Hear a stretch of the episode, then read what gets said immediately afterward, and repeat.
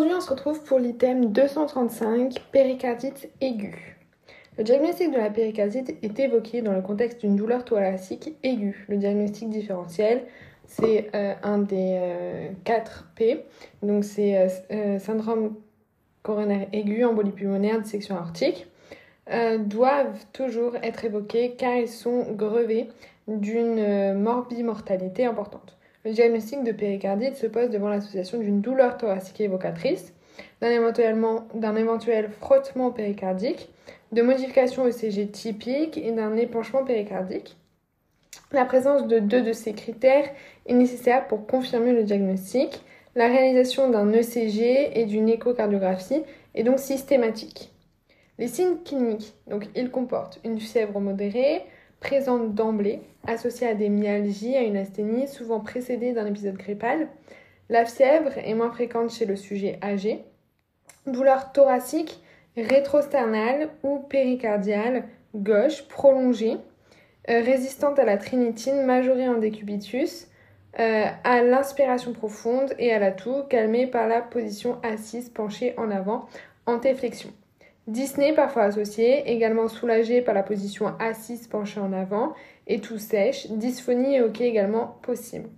Frottement péricardique précoce, systolo-diastolique, variante dans le temps et la position, également décrite comme euh, le crissement de cuir neuf, froissement de soie, bruit de pas dans la neige fraîche, confirmant le diagnostic mais inconstant et fugace. Il s'accompagne souvent d'une tachycardie, euh, son absence n'élimine pas le diagnostic. Épanchement pleural parfois. Examen complémentaire, déjà on va commencer par l'ECG, bilan biologique, radiographie thoracique, échocardiographie et autre examen euh, parfois en seconde intention. Mais d'abord on va faire un ECG. Il est répété car il peut être normal et il montre des anomalies diffuses non systématisées dans, euh, sans image en miroir évoluant en quatre stades. Stade 1, c'est sus-décalage du segment ST concave vers le haut, avec notamment une onde de Q, euh, une onde de PQ légèrement euh, concave, euh, sous décalage PQ, ainsi que des ondes T positives. stade 2, au bout de 24 heures, elles vont devenir plates. Au stade 3, au bout d'une semaine, elles vont devenir euh, négatives, puis elles vont revenir à la normale au bout d'un mois. Donc, 4 stades. Stade 1, sus-décalage du segment ST, concave vers le haut, T positive le premier jour. Euh, stade 2, onde T plate entre la 24e et la 48 heures. Stade 3, onde T négative la première semaine. Stade 4, normalisation au cours du premier mois. D'autres signes sous décalage du de PQ présent à la phase initiale, tachycardie sinusale, extrasystole atriale, fibrillation atriale, flotteur atrial, microvoltage en cas d'épanchement abondant, amplitude du QRS inférieure à 5 mm et inférieure à 10 mm respectivement dans les dérivations périphériques et précordiales. Électrocardiogramme d'une péricardite aiguë avec sous-décalage du segment sous-décalage de PQ et sus-décalage du segment ST concave vers le haut et diffus. Bilan biologique initial. Le bilan biologique initial doit être limité en l'absence d'orientation clinique, les signes de gravité ou de récidive, marqueurs inflammatoires, NFS, CRP, marqueurs de la nécrose, troponine I ou T, troponine ultrasensible ou CPK à sec. Leur augmentation significative coexistant éventuellement avec un trouble de cinétique ventriculaire gauche globale ou segmentaire, oriente vers une myocardite associée. Ionogramme sanguin, urée créatinine, hémoculture en cas de fièvre, intradermoréaction discutée. Radiographie thoracique, elle est normale le plus souvent. Elle peut montrer notamment une euh, rectitude du bord gauche, une cardiomégalie avec cœur triangulaire en carafe en cas d'épanchement abondant. Elle présente une aide au diagnostic étiologique, notamment en cas de pathologie pulmonaire associée ou d'épanchement pleural. Ensuite, on va voir l'échocardiographie. Elle est parfois normale. Euh, épanchement péricardique, le diagnostic est fait devant euh, l'existence d'un simple, décollement de deux feuillets péricardiques ou d'un épanchement péricardique qui apparaît sous la forme d'un espace clair vide euh, d'écho. L'échocardiographie apprécie l'abondance, la topographie et la tolérance hémodynamique de l'épanchement péricardique et confirme le diagnostic d'une éventuelle tamponnade. Masse péricardique. L'échocardiographie permet de visualiser une éventuelle masse localisée dans la cavité péricardique. Des métastases ou caillots dans le cadre d'une péricardite néoplasique, des bandes de fibrine aboutissant à un épanchement péricardique cloisonné sont facilement identifiés par l'électrocardiogramme. Échographie notamment d'un épanchement péricardique de moyenne abondance, épanchement péricardique circonférentiel abondant. Autre examen complémentaire parfois utile en deuxième intention. Le scanner thoracique et l'IRM cardiaque sont parfois utiles en deuxième intention lorsque le patient n'est pas échogène ou en présence d'une euh, péricardite néoplasique ou d'un épanchement péricardique cloisonné.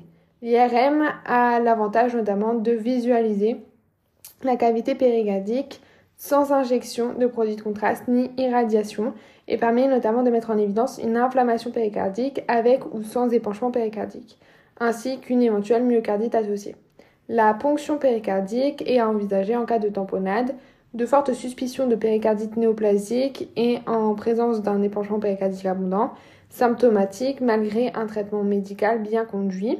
Depuis une semaine, les analyses, Depuis une semaine, les analyses réalisées sur les prélèvements du liquide péricardique sont les suivantes. Glucose, protides, lactate déshydrogénase, cytologie et analyse microscopique, coloration du gramme et de Zay-Nelson, mise en culture de bactéries, technique de PCR, recherche virale et de tuberculose, un drainage péricardique euh, chirurgical et euh, à privilégier en cas de suspicion de péricardite aiguë purulente. Le liquide péricardique est euh, pour analyse cytologique et microbiologique.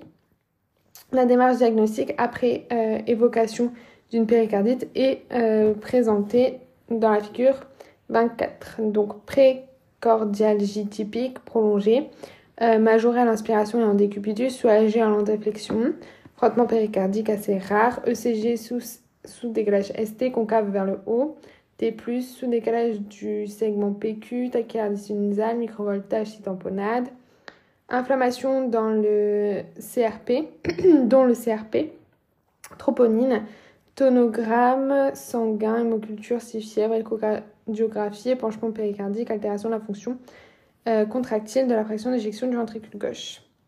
Donc super à deux critères parmi la précordialgie typique, frottement péricardique, modification de l'ECG, pansement péricardique. Faut-il hospitaliser le patient? Une fois le diagnostic établi, l'hospitalisation ne doit pas être systématique, elle est utile en présence de complications présentées d'emblée, euh, tamponnade, etc. et présence de quatre facteurs prédictifs majeurs. C'est si on a une fièvre supérieure à 38 degrés, si la prise d'INS n'a rien fait au bout d'une semaine, euh, si euh, risque de tamponnade, etc. Si, euh, si on a subaigu, donc ça dure depuis longtemps, donc c'est risque notamment de tuberculose. Et si on a euh, épanchement péricardite abondant, donc résonant Donc fièvre supérieure à 38 degrés, symptômes présents depuis plusieurs jours ou semaines avec un début subaigu. Épanchement péricardite abondant supérieur à 20 mm ou tamponnade, résistance au traitement anti-inflammatoire, aspirine ou INS, prescrit depuis 7 jours. Des facteurs prédictifs mineurs peuvent également conduire à discuter de l'hospitalisation patients immunodéprimés, patients traités par anticoagulants, euh, suite notamment de traumatisme thoracique, présence d'une myocardite associée. Étiologie, dans 9 cas sur 10, la cause est virale ou inconnue. Péricardite aiguë idiopathique. Dans les pays développés, les trois grandes étiologies sont euh, le diagnostic, dont le diagnostic est utile en modifiant la stratégie thérapeutique, sont la tuberculose, le cancer et les maladies auto-immunes. Donc les trois grandes étiologies dont le diagnostic est utile en modifiant euh, la stratégie thérapeutique sont la tuberculose, le cancer les maladies auto-immunes.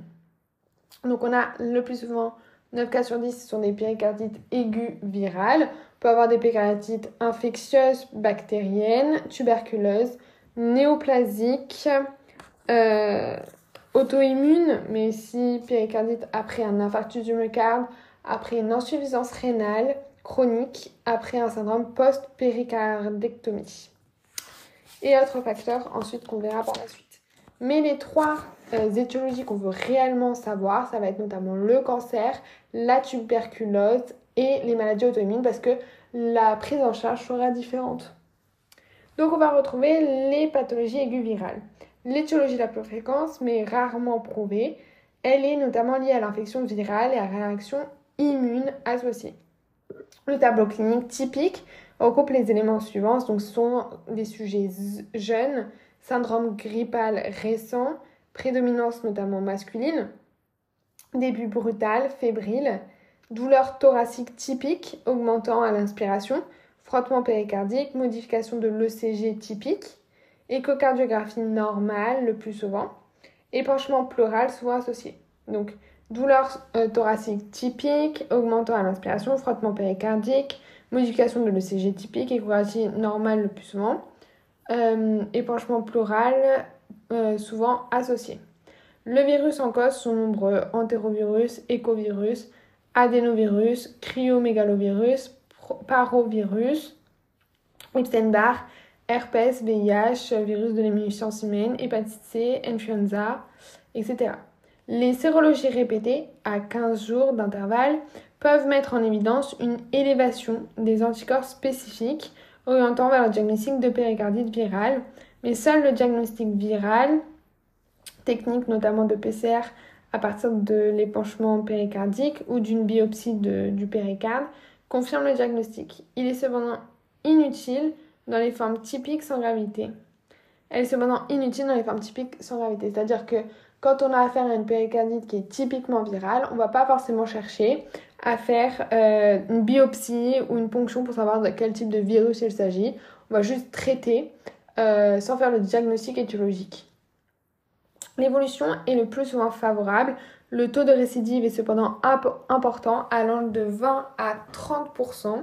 C'est une des principales complications des péricardites, c'est la récidive, et représente la complication la plus fréquente.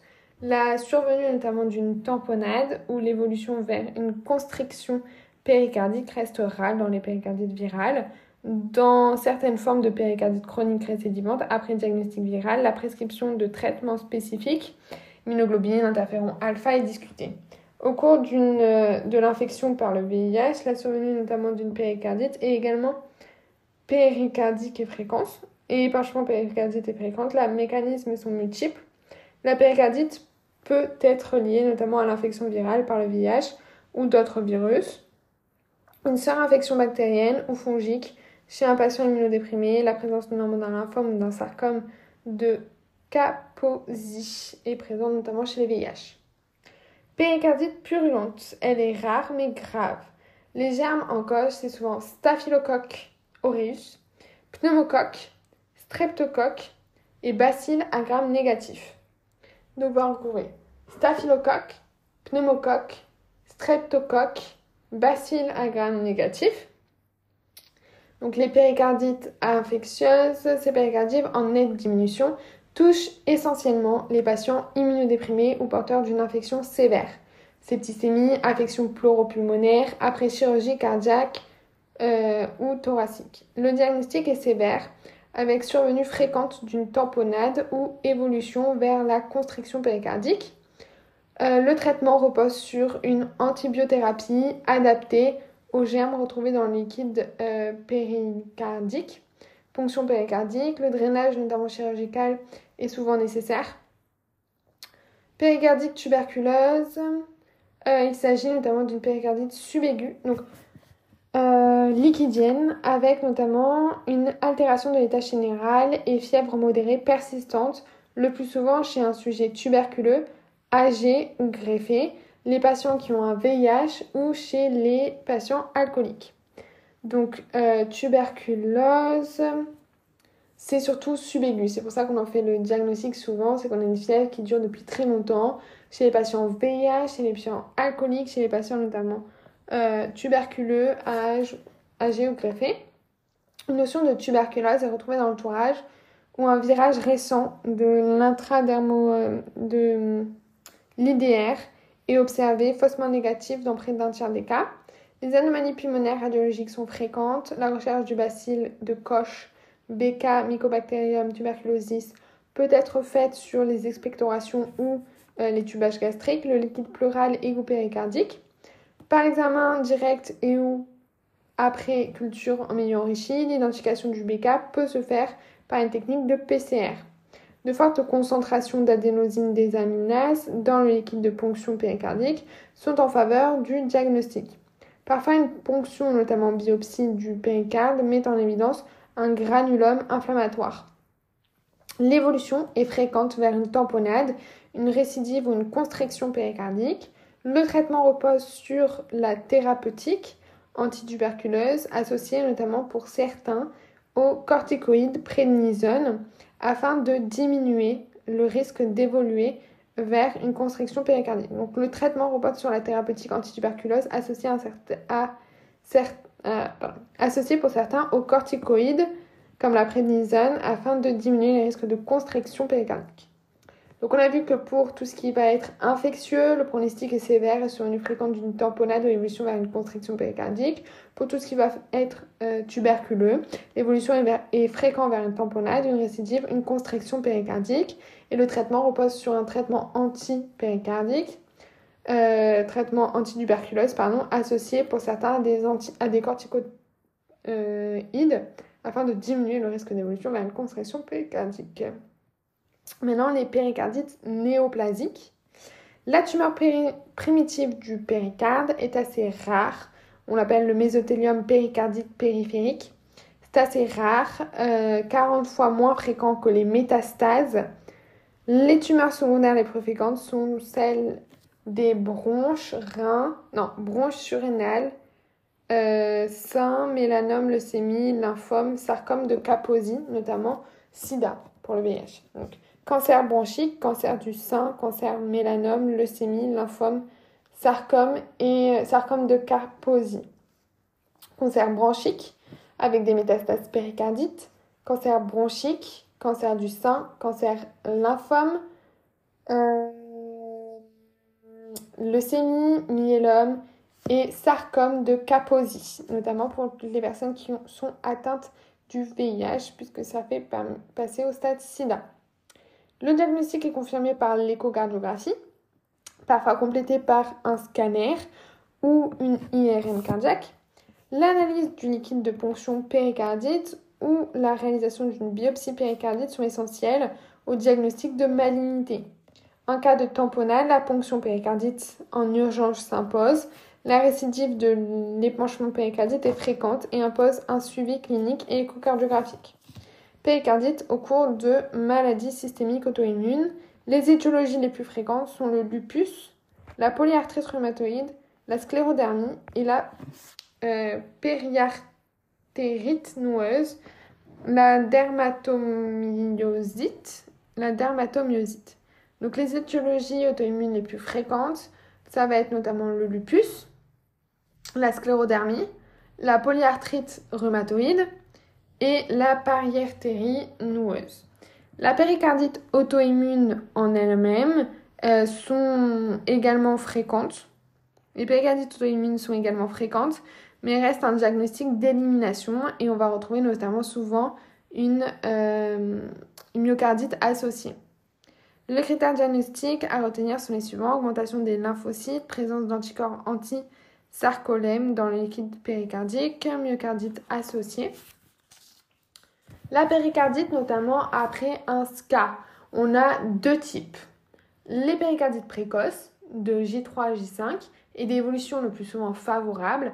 Elle survient au décours d'un infarctus transmural. La péricardite tardive, d'entre la deuxième et la 16e semaine, correspond au syndrome de Dressler. Elle associe fièvre, péricardite, pleurésie, arthralgie, altération de l'état général, syndrome inflammatoire important, allongement de l'espace QT et à l'ECG. Ce syndrome est devenu rare depuis la, reperfusion, notamment coronarienne précoce. Péricardite est insuffisance rénale chronique. Il faut distinguer notamment la péricardite précoce et la péricardite après dialyse. La péricardite notamment euh, urémique, survenant notamment chez les insuffisants rénaux sévères non encore dialysés et dans les premières semaines suivant l'instauration de la dialyse et la péricardite chez les patients dialysés au long cours, témoignant le plus souvent d'un traitement épurateur inadapté. Syndrome post-péricardotomie, péricardotomie d'origine inflammatoire, il survient dans euh, les jours ou mois suivant une chirurgie cardiaque ou après transplantation cardiaque. La survenue notamment d'une tamponnade est possible et la chirurgie cardiaque représente actuellement la première cause de constriction péricardique. Donc la première cause de constriction péricardite, ça va être notamment euh, la euh, péricardite post-péricardotomie. Donc d'origine inflammatoire, syndrome post-péricardotomie d'origine inflammatoire, il survient dans les jours ou mois suivant la chirurgie cardiaque ou après une transplantation cardiaque. La survenue notamment d'une tamponnade est possible et la chirurgie cardiaque représente actuellement la première cause de constriction péricardique. En post-opératoire, il peut aussi s'agir d'un hémopéricarde. Ne pas oublier. Ensuite, on va chercher d'autres causes comme la dissection aortique avec tamponnade, l'irradiation thoracique, comme les radiothérapies pour les lymphomes ou les cancers du sein, en général notamment un an après, euh, de traumatisme thoracique ou cardiaque, hémopéricarde euh, au cours des cathétérismes, notamment après ablation d'une arythmie par radiofréquence ou après pose notamment d'un stimulateur cardiaque, ou en post-opératoire immédiat, cause relativement fréquente, de certains médicaments, hydralazine, pénicilline, euh, l'hypothyroïdie et le rhumatisme articulaire aigu. Donc d'autres causes, notamment de péricardite, on va retrouver euh, la dissection arctique qui se complique d'une tamponnade, tout ce qui va être les conséquences d'une radiothérapie, tout ce qui va être notamment euh, les causes d'une hypothyroïdie, euh, les causes notamment de tout ce qui va être iatrogène suite à un médicament, tout ce qui va être traumatique au niveau du thorax au niveau cardiaque, on a dit déjà hypothyroïdie et rhumatisme articulaire aigu, qui reste relativement rare de nos jours en Europe. Complications à court terme, la péricardite aiguë est le plus souvent d'évolution simple, sans complications, euh, notamment dans les péricardites aiguës virales, dans lesquelles on ne fait pas grand-chose. Euh, certaines complications potentiellement graves sont à connaître et nécessitent une prise en charge urgente. La tamponnade, la myocardite, la péricardite récidivante, la péricardite chronique supérieure à 3 mois et la péricardite chronique constrictive. La tamponnade, il s'agit d'une compression notamment des cavités droites par un épanchement péricardite abondant et ou d'installation brutale. C'est une, une urgence et une cause d'arrêt cardio-circulatoire par adiastolie en l'absence de traitement. Sa confirmation échocardiographique impose le drainage.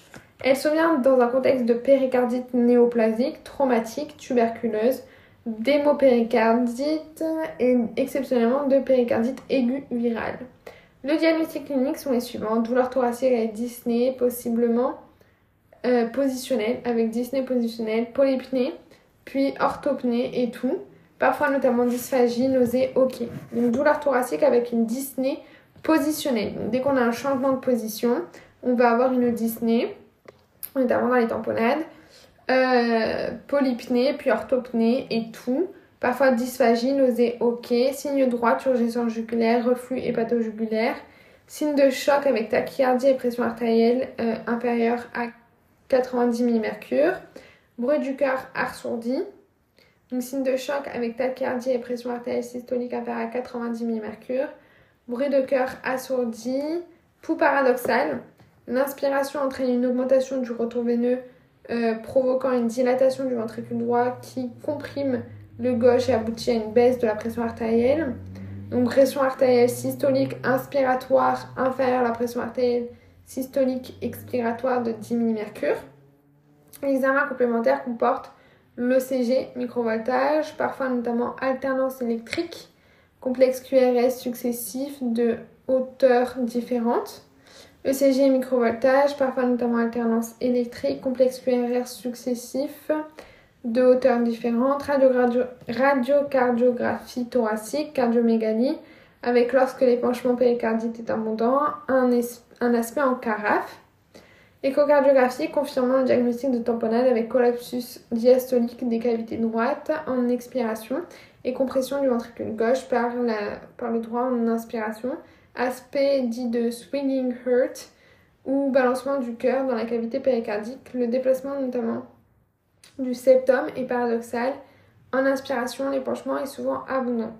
Myocardite, notamment, elle se manifeste par un tableau d'insuffisance cardiaque fébrile, parfois d'état de choc. Euh, on parle de myocardite fulminante. Euh, on retrouve souvent une myocardite associée à une péricardite dans tout ce qui est maladie auto-immune. Euh, péricardite récidivante, à ce moment-là, on va rajouter de la colchicine en prévenant en survenue. Les récidivantes, donc la colchicine permet de prévenir la survenue, mais c'est déjà dans le traitement de base. On va mettre des AINS avec notamment, enfin, oui, des AINS avec notamment la colchicine. Euh, donc, péricardite récidivante, souvent à la suite d'une durée du traitement insuffisant. C'est une complication fréquente dans les 3 mois à 3 ans, notamment après une péricardite aiguë d'allure virale. La colchicine permet de prévenir les récidives. Péricardite chronique supérieure à 3 mois. Son, étiologie est problématique, surtout en l'absence de contexte évocateur de péricardite aiguë virale. Elle peut nécessiter une péricardoscopie par euh, fibre optique, avec notamment prélèvement biopsique dirigé. Elle fait suspecter une péricardite tuberculeuse, mais en pratique, les causes néoplastiques sont les plus fréquemment retrouvées. Donc, de base, quand on a une péricardite qui est prolongée, c'est à 3 mois, on doit suspecter une péricardite tuberculose, mais en somme, quand on fait des biopsies, etc., ce qui est le plus retrouvé, ça va être des péricardites euh, néoplasiques. Péricardite chronique constrictive, une évolution vers une constriction modérée se produit dans moins de 10% des cas. C'est assez rare, sachant que la première cause de péricardite constrictive, ça va être notamment la, euh, euh, syndrome post-péri euh, cardotomie. Le syndrome péri. Euh, le syndrome post-péricardotomie. Donc la péricardite constrictive, c'est lié avec une calcification en fait autour du péricarde, ce qui fait que les pressions diastoliques vont tendre à s'égaliser et donc on aura une diminution du débit cardiaque qui peut être très grave. Euh, elle est liée à un épaississement fibreux du péricarde ou fibrocalcaire, calcification péricardique parfois visible sur la radiographie du thorax, mais surtout au scanner. Cet épaississement notamment conduit à une adiastolie, avec notamment égalisation des pressions télédiastoliques des quatre cavités cardiaques. Il s'agit d'un tableau clinique d'insuffisance cardiaque droit, souvent prédominante, avec turgescence jugulaire et acide, euh, et insuffisance cardiaque gauche associée. Il s'agit d'un tableau clinique d'insuffisance cardiaque droite et gauche. Le diagnostic est échocardiographique, parfois confirmé par les données du cathétérisme droit, aspect en deep plateau. Le diagnostic différentiel se pose avec notamment les cardiomyopathies restrictives. Le traitement est parfois chirurgical par péricardectomie. Maintenant, le traitement des péricardites aiguës bénignes. Euh, la prise en charge comporte hospitalisation en cas de facteur de risque majeur. On a vu fièvre supérieure à 38. Euh, si malgré le traitement ça reste plus de 7 jours. Si euh, on a un épanchement de type tamponnable de plus de 20 mm. Et si ça reste pendant longtemps, c'est suivi ou chronique. et des complications comme le VIH, immunodéprimé, on a encore associé une maladie. Non, on est immunodéprimé, patient traité par anticoagulant, traumatisme thoracique ou myocardite associé. Repos avec l'arrêt des exercices physiques jusqu'à disparition des symptômes et normalisation de la CRP, marqueur de l'inflammation, de l'ECG, de l'échocardiographie. A priori, ça serait un mois d'arrêt. Traitement de la douleur thoracique, bithérapie anti-inflammatoire prolongée. INS et colchicine. INS pendant une à deux semaines en pleine dose. Aspirine notamment à 750 à 1000 mg toutes les 8 heures ou ibuprofène à 600 mg toutes les 8 heures. L'arrêt de l'aspirine ou de l'ibuprofène se fait progressivement au bout de 4 à 8 semaines selon les recommandations européennes de 2015, avec cependant une durée de prescription plus courte dans la pratique clinique actuelle. Et colchicine de 0,5 mg deux fois par jour. 0,5 mg deux fois par jour pendant 3 mois. Elle calme la douleur, diminue la durée des symptômes et réduit le risque de récidive de 50%. La colchicine est bien tolérée aux doses utilisées. La survenue notamment d'une diarrhée doit souvent conduire à une diminution des doses.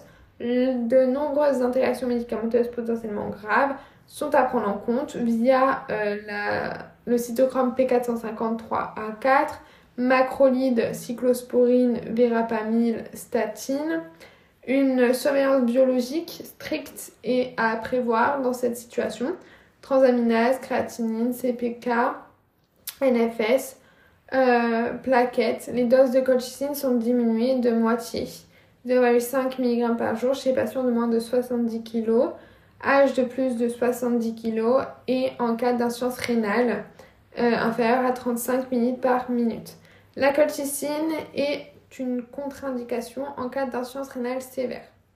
Protection protecteur gastrique parce qu'on a des INS, donc il faut bien protéger l'estomac. L'arrêt de la colchicine après 3 mois de traitement se fait progressivement. La dernière semaine à la dose de 0,5 mg par jour, une fois par un jour sur deux. 0,5 mg par jour, un jour sur deux. Les corticoïdes ne sont pas intégrés dans la péricardite aiguë bénigne en première intention en raison du risque de récidive en cas d'échec de traitement des INS colchicine. Les corticoïdes doivent être utilisés de, manière avec la bithérapie en dose de 0,25 à 0,5 mg par kg par jour. Dans le cadre du suivi, il est nécessaire de revoir le patient à J7, médecin traitant, à un mois cardiologue pour une échocardiographie, 3 à 6 mois médecin traitant si besoin cardiologue, afin de vérifier l'absence de symptômes, la normalisation des CRP et l'échocardiographie et de gérer les modalités d'arrêt de traitement. La tamponnade, il s'agit d'une urgence médico-chirurgicale nécessitant une hospitalisation en soins intensifs de cardiologie. Elle nécessite un remplissage par macromolécules. L'arrêt du traitement anticoagulant et leur neutralisation sont discutés. La charge repose sur une ponction péricardite guidée par une échocardiographie ou un drainage péricardite chirurgical. On a vu pour le traitement de la péricardite, hospitalisation si nécessaire, sinon en ambulatoire, avec un arrêt notamment de tout effort physique pendant un mois, à peu près, jusqu'à que la péricardite soit partie. Sinon, dans la plupart des péricardites, notamment aiguës bénignes, on va traiter par l'association d'une bithérapie anti-inflammatoire euh, la. Donc on va prendre entre 750 mg à 1000 mg d'aspirine toutes les 8 heures ou 600 mg d'ibuprofène tous les 8 heures. Associé notamment à de la colchicine. La colchicine, c'est une dose de 0,5 mg deux fois par jour. Un peu moins si on a moins de 70 kg, si on a, si on a plus de 70 ans ou si on a une insuffisance rénale modérée, donc euh, vers à 35 euh, minutes par minute, sachant que c'est contre-indiqué si on a une euh, insuffisance rénale sévère. Et qu'on a vu que la colchicine permettait de réduire de plus de 50% les risques de récidive, en plus de réduire la symptomatologie. De plus, euh, pour voir les effets indésirables ou un surdosage de colchicine, on peut voir l'apparition de diarrhée. Pour les cas notamment de péricardite tuberculeuse, ou de non-réussite du traitement euh, INS colchicine. On va rajouter des corticothérapies, une corticothérapie, euh, corticoïdes, des corticoïdes, euh, à une dose de 0,25 à 0,5 mg par, par kilogramme par jour. Et on a vu que l'arrêt des traitements, que ce soit l'INS ou euh, la colchicine, se faisait progressivement. Sachant que l'INS, donc l'aspirine ou l'ibuprofène, on va les garder entre 7 à 15 jours, alors que entre 2, entre 2 et 3 semaines, entre 2 et 3 semaines, entre 1 à 2 semaines. Donc les INS, on va les garder entre 1 à 2 semaines en pleine dose, alors que la colchicine, qui permet de réduire notamment la récidive de 50%, on va la garder plus de 3 mois. Donc l'aspirine, on va la garder entre une à deux semaines. Et la colchicine, on va la garder plus de trois mois. Enfin, le traitement est de trois mois. Voilà, c'est terminé pour cet item 235. J'espère que ça vous a plu et que ça vous a été utile. N'hésitez pas à vous abonner, n'hésitez pas à me mettre des commentaires que je puisse vous voir. Les notions indispensables de cet item, ça va être en cas de péricardite, hospitalisation recommandée en cas de mauvaise tolérance clinique, de fièvre supérieure à 38, de début subaigu, d'épanchement péricardite abondant ou de euh, résistance au traitement anti-inflammatoire au bout d'une semaine. Autre facteur devant aussi faire discuter d'une hospitalisation, c'est patients immunodéprimés, patients sous anticoagulants, suite à un traumatisme thoracique violent, présence de myocardite associée ou augmentation de la troponine. La toponade, tamponade est une urgence médico-chirurgicale qui nécessite une prise en charge en unité de soins intensifs cardiologiques et un drainage urgent risque d'arrêt cardio-circulatoire. Merci, au revoir.